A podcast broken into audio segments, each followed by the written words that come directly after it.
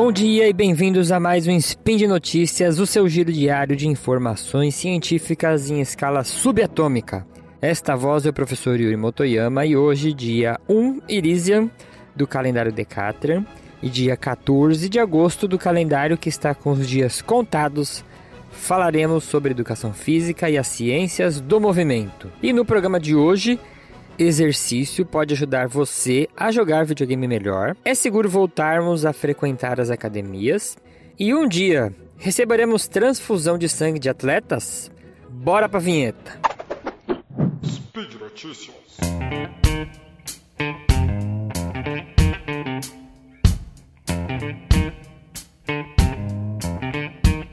Primeira notícia: uma série de exercícios de alta intensidade na bicicleta estacionária fez com que 20 jogadores de LoL, famoso League of Legends, aumentassem a capacidade de eliminar alvos e a eficiência para eliminar múltiplos alvos com um único ataque. O que significa isso? Exercício de alta intensidade são aqueles exercícios que a gente faz com uma carga muito alta. Então, um exemplo, agora vou cumprir minha meta de citar o beco da bike. Quando você pega e sobe numa bicicleta e você vai pedalar um trecho com uma velocidade muito rápida, muito alta. Ou quando você vai pegar um exercício, um mistério, você vai colocar uma inclinação alta e tentar fazer um esforço muito grande. Então, intensidade alta, um esforço muito grande e um curto intervalo de tempo. É isso que fez jogadores do jogo famoso League of Legends melhorar a performance no jogo, que foi medida pela capacidade de eliminar alvos, né? O jogo você tem que eliminar é, é, seus inimigos e também a eficiência que foi considerada eliminar vários alvos com ataque só nesse jogo. Quem joga, né? É, ou quem não joga, na verdade, você vem um exércitozinho, você tem que tentar eliminar vários soldadinhos desse exército com um único ataque só. Essa pesquisa ela foi publicada no Medicine Science in Sports Exercise no mês passado, né? E o título dela é Exercício Melhor Desempenho no Videogame. Apesar desse resultado ser interessante, é, ele pode ser considerado provável e não é uma novidade, porque já tem vários estudos que mostram efeitos positivos, só que crônicos, né? De exercícios sobre o sistema nervoso central ligados a funções como memória, cognição e tomada de decisões. Esse estudo ele foi feito de forma aguda né, e mostrou o efeito de uma sessão de exercício é, sobre uma partida de esportes imediatamente após a sessão do treinamento. Isso é um resultado bem interessante e eu sempre penso que agora a gente tem um bom argumento para convencer aquele seu sobrinho maníaco de videogame ou aquele seu filho que não sai da frente do computador para fazer um pouco de exercício, né? Agora pelo menos ele tem como melhorar.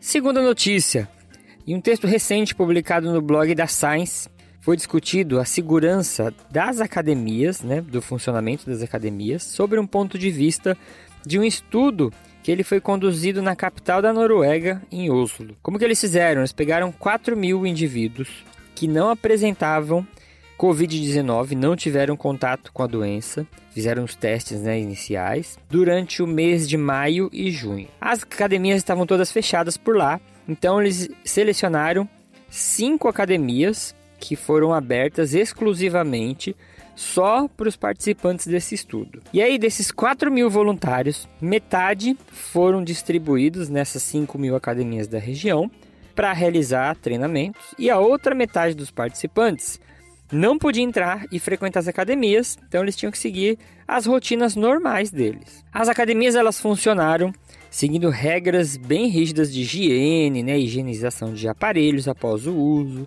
distanciamento de 2 metros, utilização de máscaras e algumas outras regras que são comuns nesses países que estão já é, adotando reabertura do comércio.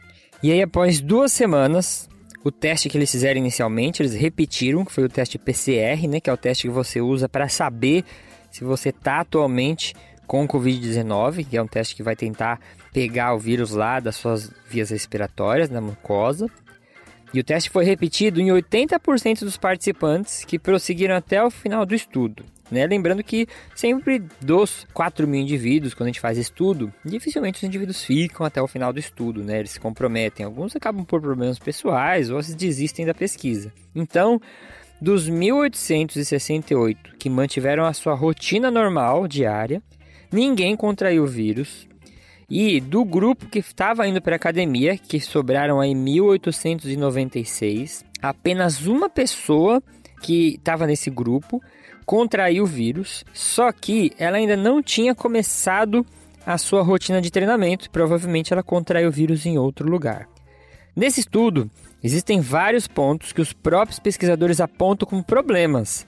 Então, por exemplo, a Noruega, ela já passou pelo pico dela, né? Ela está numa fase de descendência, né? Os, números de casos estão descendo, ela já controlou a pandemia.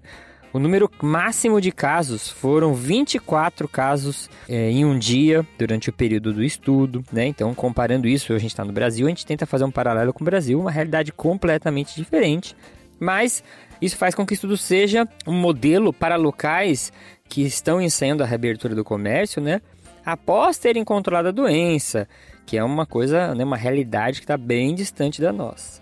Porém, refletindo sobre esse estudo, parece que a academia em si não representa um aumento na probabilidade de transmissão da doença, desde que sejam seguidas as regras de higiene e distanciamento e a reabertura seja feita de forma racional. O que significa racional?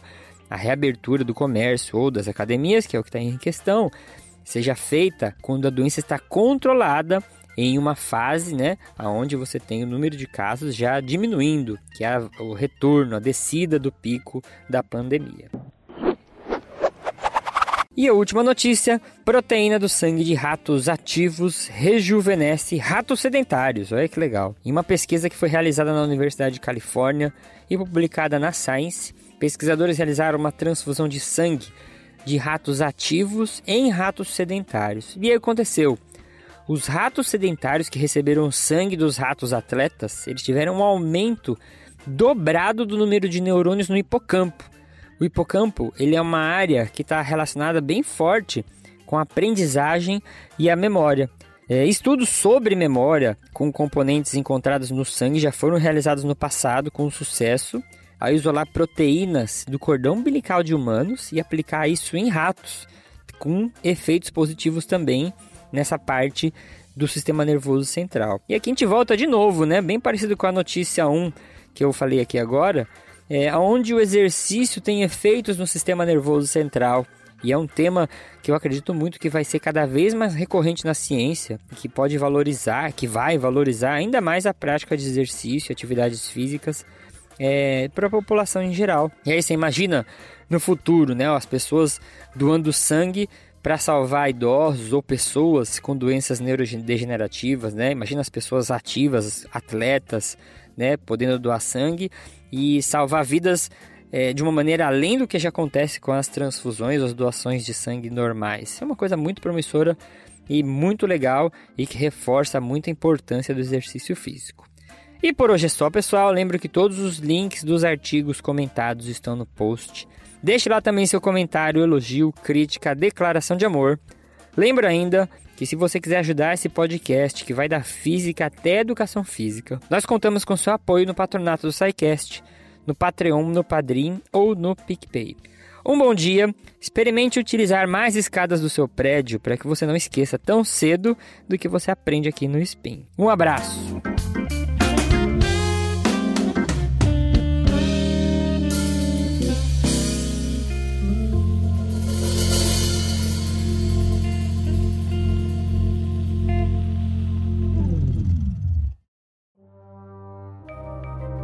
Este programa foi produzido por Mentes Deviantes. deviante.com.br.